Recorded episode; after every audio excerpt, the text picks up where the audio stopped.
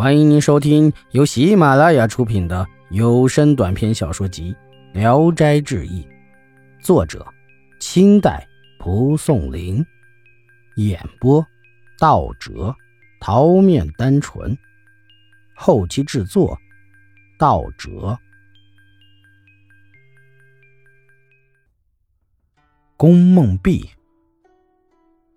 柳芳华是河北保定人，家中财产。在乡里数第一，他为人慷慨好客，家中常有百十客人。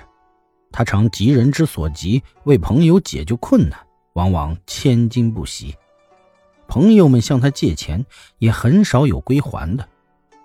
唯有一个宾客，名叫龚梦碧，是陕西人，从来没提出过什么请求。但他每次来到柳芳华家，一住就是一年。这人性格潇洒，谈吐文雅。柳芳华和他相处的时间最多。柳芳华有个儿子叫柳和，当时年纪很小，称宫梦碧为叔叔。宫梦碧也很喜欢与这孩子一起玩。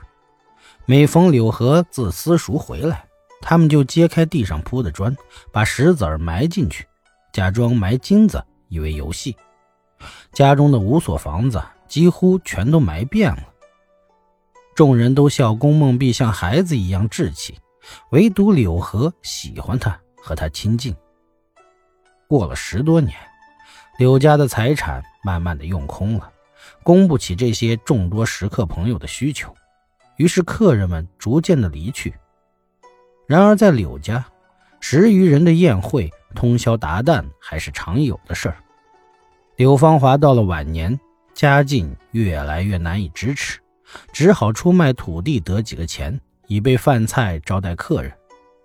柳河也挥霍，学着他的父亲结交小朋友。柳芳华看到也不禁止他。不久，柳芳华病死了，家里穷的连买棺材的钱都没了。宫梦碧从自己的腰包里拿出钱来，为柳芳华办理了丧事儿。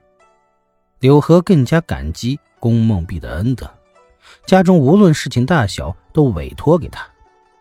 宫梦碧每次从外面回来，袖子里必定带些碎瓦片进了屋就扔到阴暗的屋边角落里，别人更不理解他的用意是什么。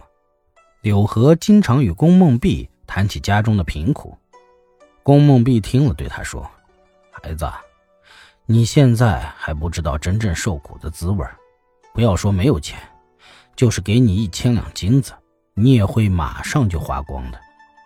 男子汉所愁的是不能自立，愁什么贫穷啊？一天，宫梦碧告辞回家，柳河流着眼泪嘱咐他早些回来。宫梦碧答应了，就去了。柳河家逐渐穷得不能自己，家里的东西也卖完了，天天都盼着宫梦碧回来。替他料理一下家事儿但宫梦碧一走，毫无音信。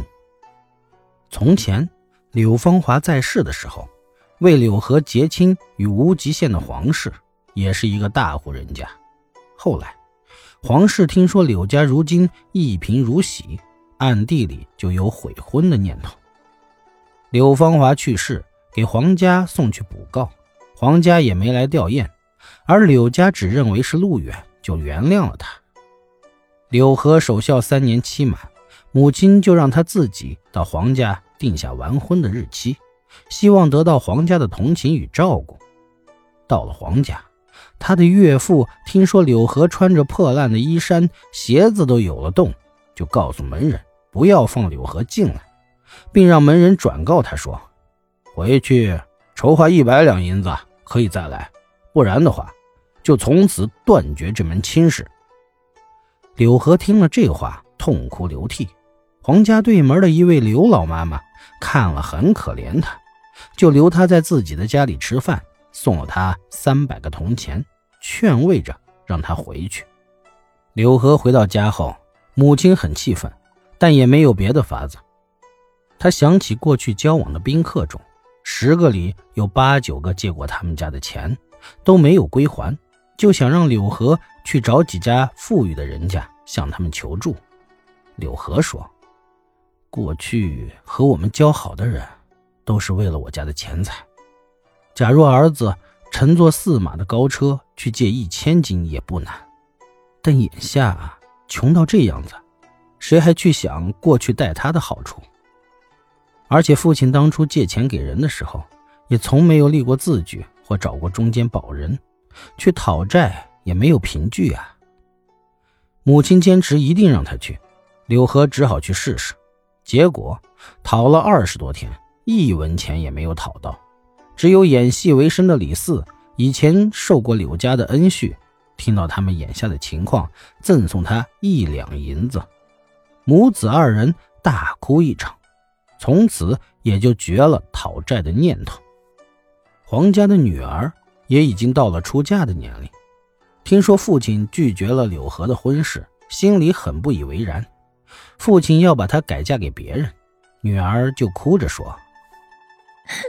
柳郎并不是天生就的穷命，假若他现在比以前还富几倍，谁又能把他从我们手中夺去？现在因为他穷了，就抛弃了他，是不仁义的。黄老头子心里很不愉快，婉言劝诫训导，女儿始终不改变自己的主意。黄老头子与老婆子都生气了，一天到晚的责骂女儿。女儿也安然不放在心上。不久，黄家夜间遭到强盗的抢劫，夫妇二人被刨涝的几乎死去，家中的财产也被抢得荡然一空。时间慢慢的又过去了三年，黄家家境更加的零落下来。有一位西方来的商人，听说黄家的女儿很漂亮，愿意出五十两银子作为聘礼。